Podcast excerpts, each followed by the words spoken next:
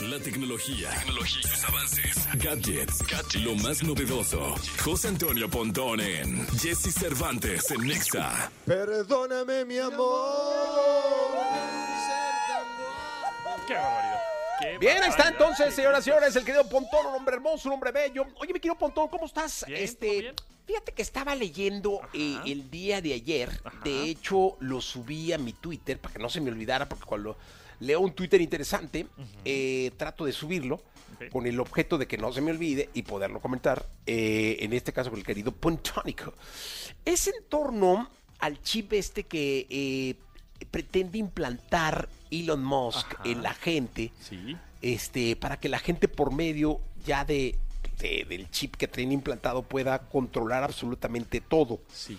Y es que justo el día de ayer este, estaban anunciando esto, ¿no? Dice, Elon Musk anunció, esta, bueno, en antier sería, que el primer ser humano al que se le implantó el chip cerebral, el Neuralink, se ha recuperado por completo. El paciente es capaz de controlar un ratón utilizando únicamente sus pensamientos. Increíble logro. Este es de mm, eh, un eh, del fundador de Twin Birch USA, pero no sé qué tanto sea cierto. No, como yo no me, yo no conozco muy bien las, las fuentes de tecnología, Ajá.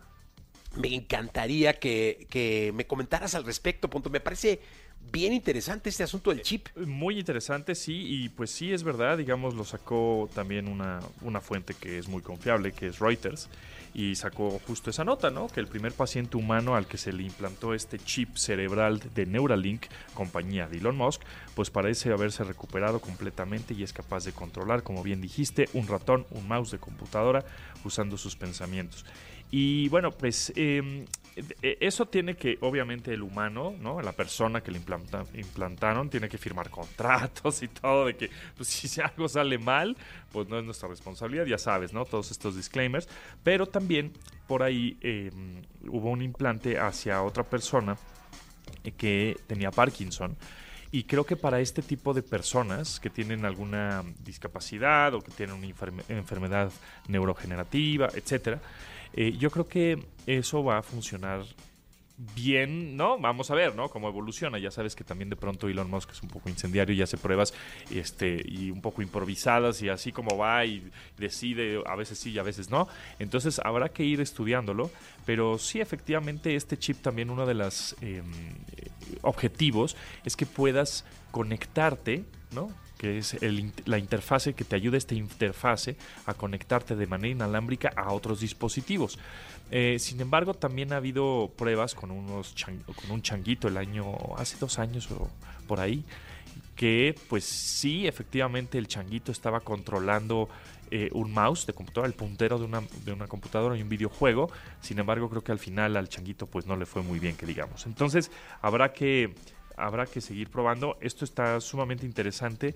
Sin embargo, creo que también a partir de ahora se tiene que ir regulando eso, ¿no? Porque pues qué tipo de candidatos, no creo que todos, ¿no? En el mundo seamos candidatos para tener un chip implantado.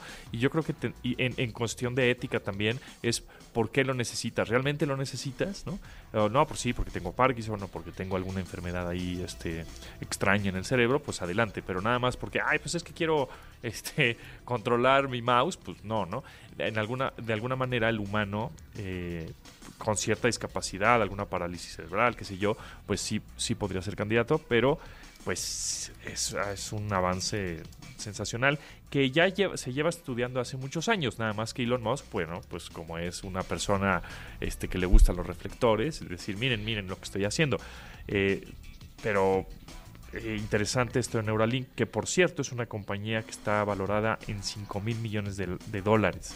Entonces, pues también eh, polémica en cuestión de ética, pero veremos qué sucede con estos chips in- injertados en tu cerebro, si realmente ese es el futuro o nada más para algunas personas, ¿no? Pues vamos a ver qué es lo que sucede, porque también viene lo de eh, el reconocimiento facial en los aeropuertos. Sí. Se dice que en el gabacho, en algunos ya lo están usando. Sí. Este, y bueno, en algunos eh, todavía no, pero que muy pronto ya en el total de los aeropuertos de Estados Unidos con tu cara Sí. Vas a poder abordar. Así es. Incluso ya no necesitarías pasaporte, ¿no? Correcto, correcto. Sí, los datos biométricos pues ya los tienen todo, ¿no? Que, que eso me ha pasado a mí en algunos aeropuertos. Ya ni siquiera doy mi pasaporte y justo mi, mi el, el pase de abordar, ¿no? Nada más a ver, párese ahí, me toman una foto y entro al avión, Antes de entrar al avión me toman una foto y adelante, ¿no? Hace este reconocimiento facial. Entonces, bueno, pues sí, en los próximos seis años, ¿eh? De aquí a 2030, que hemos platicado mucho eh, desde que empezó este programa, que las tendencias para el 2030 van a cambiar radicalmente en cuestiones de tecnología, eh, inteligencia artificial aplicada ya a todo el mundo, ¿no? A la mano de todos, como por ejemplo estos de OpenAI, los creadores de ChatGPT, acaban de lanzar una nueva función que ahorita está en prueba y nada más para ellos, pero evidentemente en un futuro no muy lejano va a estar al alcance de- del usuario final, del usuario como nosotros, que eh, se llama Sora, S-O-R-A, Sora. Y esto es texto a video, es decir, por ejemplo, indicaciones o el famoso prompt, ¿no? Que se llaman.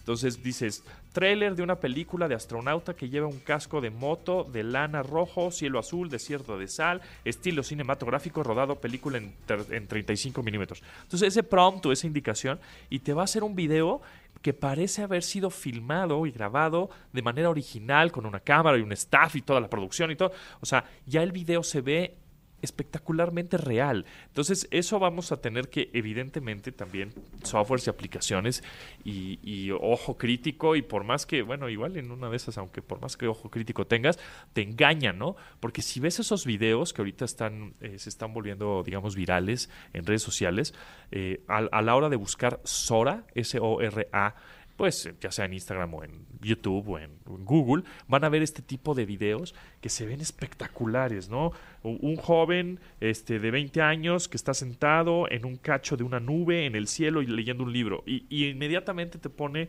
ese, ese video, ¿no? Que dices, ¿cómo le hizo? Entonces, con esto de la inteligencia artificial cada vez más sofisticada, más detallada, ¿no? Con conexiones satelitales o conexiones 5G, 6G, eh, con procesadores, etcétera, ¿no? Y hardware más rápido, reconocimiento facial, reconocimiento de iris, que ahora lo estamos viendo con el Vision, ¿no? De, de Apple, etcétera. Híjole, en seis años vamos a decir, ¿qué es? ¿Qué está pasando? Sí, no, totalmente. Justamente hace eh, unos días reflexionaba en yo en cómo nos ha cambiado la vida a los que vivimos la, la adolescencia Ajá. en los ochentas, una parte ochentas, no, pero que explotó nuestra vida en los noventas y la primera década de los dos miles, cómo nos ha cambiado el andar de cara a la comunicación, a la relación personal, laboral, Totalmente. este, de hacer todo, o sea, de hacer radio, de hacer lo que hagas en tu vida, trabajos que no existían en los ochentas sí. existen hoy y son es. además de los más populares, entonces seguramente en 20 años van- va a haber trabajos que no existen ahorita y que sean los buenos, ¿no? Por supuesto, hoy, hoy estaba viendo muy temprano la televisión, ¿no? Y digo, órale, tengo que aplicar una aplicación para que este, me abra la tele y el contenido. Pues, yo, así de, ¿cuán- ¿En qué momento pasó eso, no? Yo nada más le prendía la tele cuando era chico y ponía el canal y ya está, ¿no? Y ahorita es la Smart TV. Entonces, todo, todo esto va a ir evolucionando de una manera rapidísimo y el chiste es siempre tener cada vez valores y bas- cosas digamos, básicas y éticas bien fundamentadas, porque eso creo que va a ser el pues el parteaguas de una persona íntegra o equilibrada a una persona que se deja llevar con la tecnología. Y eso que eso me dedico, ¿eh? Sí, no, me quedo punto. Bueno, pues gracias. Nos escuchamos el próximo martes. Seguro, nos escuchamos el próximo martes. Yo creo que andaré por Barcelona. Porque ¡Ole! Eso, jolín. Que porque va a ser, va a ser el Mobile World Congress, esta feria de, de tecnología de móviles, es decir, desde teléfonos celulares hasta conexiones a internet. Entonces vamos a ver qué nos encontramos por allá en España, tío. No, hombre, pues ¿eso cuándo es, Pontón, eh? Ya la próxima semana, el viernes me voy corriendo. ¿Este viernes te vas? Sí, este viernes me voy en la noche para llegar el sábado. Creo que ahí domingo hay un, un evento y ya el lunes comienza todo el show. Pues mira, Pontón, mucha suerte y ahí estaremos en contacto contigo. Sale. Gracias, Jessy. Que estés muy bien. Gracias, bye. Vamos a continuar con este programa de radio. José Antonio Pontón.